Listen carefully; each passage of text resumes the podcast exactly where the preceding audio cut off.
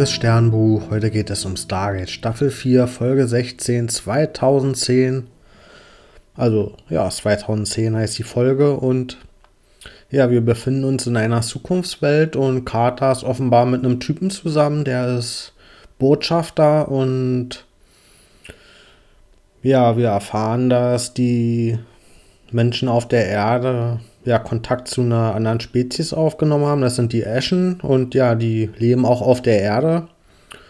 Und im Grunde sehen die schon auch aus wie Menschen, aber die sind technologisch und medizinisch den Erdmenschen hunderte Jahre voraus und ja, die haben auch die komplette Erde verändert von der Architektur her und von der Technologie her. Also die Leute können einfach auf der Erde hin und her beamen und es gibt überall Hologramme und ja, dieser Typ von Carter, der scheint auch off-world zu arbeiten. Also man kann offenbar jetzt auch auf ja, verschiedenen Planeten arbeiten, zu denen ganz normal Kontakt aufgenommen wurde. Und ja, wir erfahren dann, dass es eine ganze Konföderation der Planeten inzwischen gibt, die ja von den Eschen gegründet wurde und die Erde gehört halt auch dazu. Und mit Hilfe des Stargates kann man zwischen diesen Planeten hin und her reisen. Also das Stargate ist jetzt ganz offen für alle verfügbar. Und ja, wir erfahren auch, dass Carter mit dem SG1-Team mm, überhaupt erst Kontakt zu den Eschen aufgenommen hat. Das heißt, die haben der Menschheit das zu verdanken, diesen Fortschritt. Und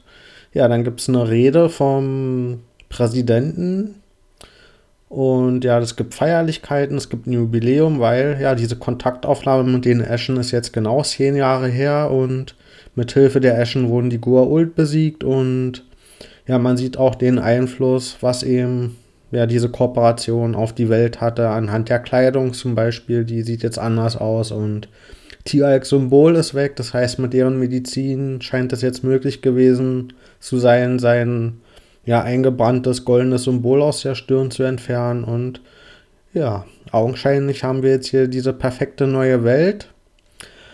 Aber ja, ganz so sauber ist es dann hinter den Kulissen doch nicht, weil Dr. Fraser zum Beispiel ist unzufrieden, weil ja ihr Job jetzt überflüssig ist als Medizinerin mit der neuen Technologie von den Eschen und ja, auch Carter ist mit den ja, physikalischen und wissenschaftlichen Erkenntnissen der Eschen ja, ist schon ziemlich überfordert und hat das Gefühl, da kaum noch mithalten zu können. Und ja, hier spiegelt sich das schon so ein bisschen wieder, was wir von den anderen Folgen kennen, dass die außerhalb ihrer Arbeit nicht so viele Hobbys haben und sich sehr stark über ihre Arbeit ja, identifizieren und das sehr viel von ja, ihrem Leben und ihrer Identifikation ausmacht. Und dadurch, dass das jetzt wegfällt, fühlen die sich so ein bisschen verloren.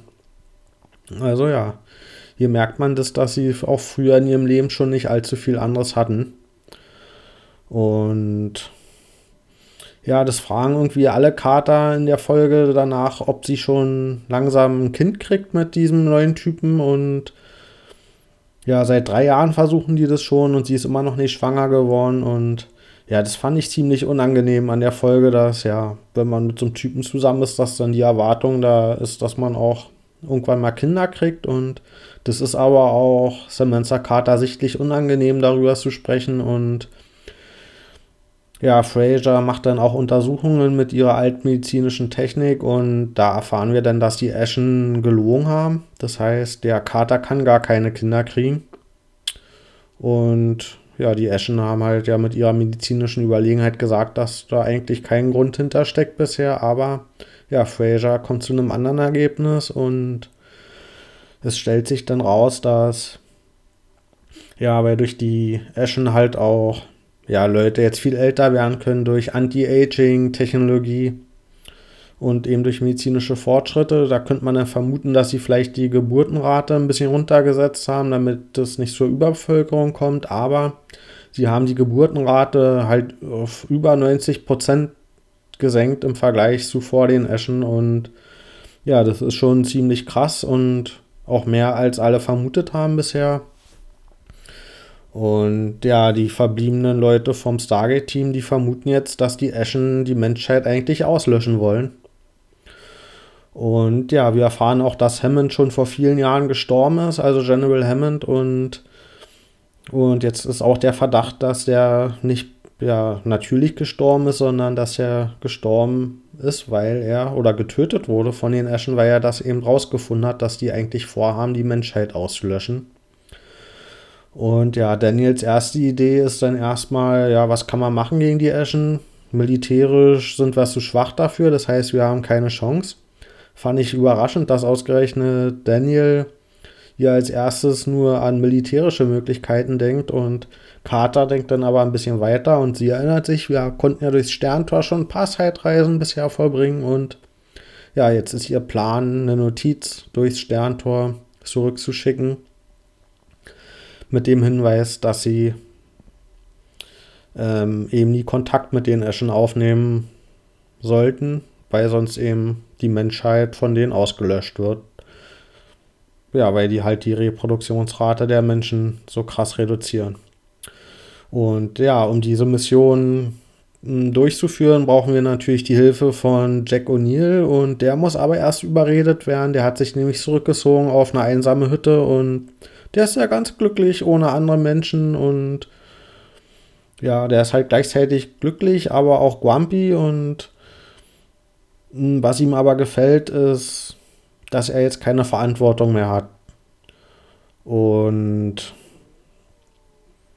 ja, deswegen beeindruckt ihm das erstmal auch nicht, dass jetzt irgendwie droht, dass die ganze Menschheit der vielleicht nicht überlebt und er hat halt jetzt nicht mehr dieses Kommando über das Stargate-Team und weder die Verantwortung über das Team und auch die Verantwortung für den Rest der Menschheit. Das ist ihm gerade alles ziemlich egal. Und ja, das ist halt seine Freiheit, die ihm jetzt die Last von den Schultern genommen hat, die er sonst dort immer getragen hat. Und was aber, glaube ich, wirklich dahinter steckt, ist, dass er ein bisschen sauer ist, dass Carter jetzt diesen neuen Typen hat, mit dem sie zusammen ist und mit dem sie sogar Kinder kriegen will. Und das ist, glaube ich, was da wirklich hintersteckt. Und ja, er ist allerdings auch noch sauer auf die Ashen, weil die offenbar auch nicht nur die Gua'uld ausgelöscht haben, sondern auch große Teile der Tokwa. Das heißt, die haben da offenbar keine Unterschiede gemacht in ihrem Feldzug und Deswegen scheint er auch in der Vergangenheit schon ja überhaupt gegen diese Einflussnahme der Eschen gewesen zu sein und hat sich eben deswegen auch in seine einsame Hütte zurückgezogen. Und ja, am Ende wird, wird er natürlich doch überredet und hilft mit bei der Mission. Und ja, Carter, die hackt dann quasi so einen krassen Eschen-Computer und berechnet Sonneneruption voraus. Und dann ist eben der Plan, ein Wurmloch genau durch diese Sonneneruption schießen zu lassen. Und Dadurch entsteht dann, wie schon zuvor in manchen Folgen, so, ein, ja, so eine Zeitverschiebung und am Ende gelingt es auch dann eben durch ein Sterntor eine Nachricht zu schicken, die dann in unserer Stargate-Gegenwart wieder ankommt und ja, diese Nachricht wird dann auch ernst genommen und die Koordinaten zu diesem Ashen-Planeten, die werden direkt komplett aus dem Computer gelöscht, sodass man da nicht mal mehr per Zufall hinreisen könnte. Ja, wir haben ja in dieser Folge so eine Zukunftsversion oder eine Zukunftsvision, die an sich schon ja recht ausführlich ausgearbeitet ist und die geht in so Richtung Technokratie. Und ja, das spiegelt sich auch da wieder, wie die Eschen dargestellt werden. Die wirken so ein bisschen überheblich, distanziert, analytisch, also so, ja, so ein bisschen abgehoben von den unterentwickelten Erdenmenschen und ja, hier sieht man so ein bisschen, wie so eine technokratische Gesellschaft aussehen könnte.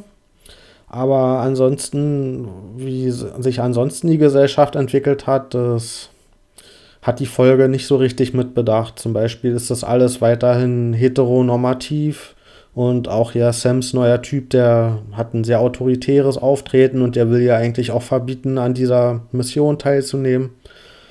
Und hier sieht man, dass in diese Richtung da jetzt nicht fortschrittlich gedacht wurde, dass da vielleicht mal ein paar andere Gesellschafts- oder Familienmodelle gedacht wurden und auch ja im kulturellen Einfluss sieht man nicht, dass da diese weiße amerikanische Gesellschaft irgendwie ja eine andere Richtung genommen hätte. Da denkt in diese Richtung die ja diese Stargate Writings Room, der Stargate Writers Room, der denkt ja, wenn er sich Zukunft vorstellt, dann denkt er so an, ja, welche Planeten kann es noch geben und welche technologischen Entwicklungen, aber was so ja, gesellschaftspolitische Entwicklung angeht, da, da denken sie, glaube ich, ein bisschen zu eng in ihren Visionen, um da auch mal fortschrittlich zu denken. Das ist ein bisschen schade.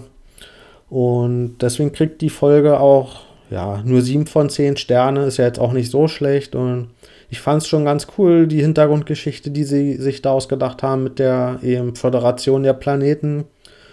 Also da hat man schon das Gefühl gehabt, dass da einiges an der Hintergrundwelt erschaffen wurde, einfach nur für diese eine Folge. Und ja, aber eben gibt es schon diese angesprochenen Schwächen in der Ausarbeitung der Zukunft, in der Breite, was eben alles so eine zukünftige Welt auch bedeuten könnte. Und ja, so ein paar Logiklöcher habe ich da für mich auch im Kopf. Zum Beispiel, dass die Asgard von diesen Eschen ja noch nichts mh, hm, wussten bisher und von denen nichts mitgekriegt haben sollen. Das finde ich ein bisschen unglaubwürdig. Also eigentlich hätten zumindest die Asgard die Eschen schon kennen sollen. Und wieso jetzt die Menschen überhaupt erst zu den Eschen reisen müssen auf dem Planeten, dass die auf die Idee kommen, die Goa'uld ja, zu besiegen und dass die das auch nicht von sich aus schon machen, weil ja, die Goa'uld, die werden ja auch Interesse an deren Technologie haben. Ja, also dass hier dieser eine Settle, der dafür sorgt, dass die das SG1-Team nicht zu diesem Eschenplaneten reist, diese ganze Geschichte ja so verändert dass das den Einfluss hat, fand ich auch ein bisschen zu einfach gedacht. Wobei wir ja nicht wissen, vielleicht tauchen die Eschen ja nochmal auf in einem anderen Kontext per Zufall. Also vielleicht werden sie nochmal anders in die Geschichte mit integriert und ja, ein anderer Punkt ist, dass die Serie ein bisschen aufpassen muss, diese Zeitreisen nicht zu oft zu verwenden, weil wenn wir jedes Mal die Chance haben, dass alles, was wir erzählt bekommen, durch so eine Zeitreise wieder rückgängig gemacht werden kann, dann verliert das natürlich auch ein bisschen an Relevanz, was wir sehen, ne? weil wir jederzeit die Möglichkeit haben, das wieder rückgängig zu machen. Auch schon ein bisschen die Sache mit dem Sarkophag, womit Leute immer wieder belebt werden können. Also dadurch nimmt sich die Serie, wenn sie nicht aufpasst, ein bisschen an Tragweite und das an Glaubwürdigkeit, dass man das auch wirklich ernst nimmt, was da passiert. Aber bisher ist es noch im Rahmen und für so eine einzelne Folge, finde ich, kann man das schon machen. Da funktioniert es noch gut und gibt einem eben die Möglichkeit, ja, mal so eine alternative Zukunftsvision sich auszudenken. Also aus dem Blickwinkel fand ich es schon gelungen. Also dann, bis bald.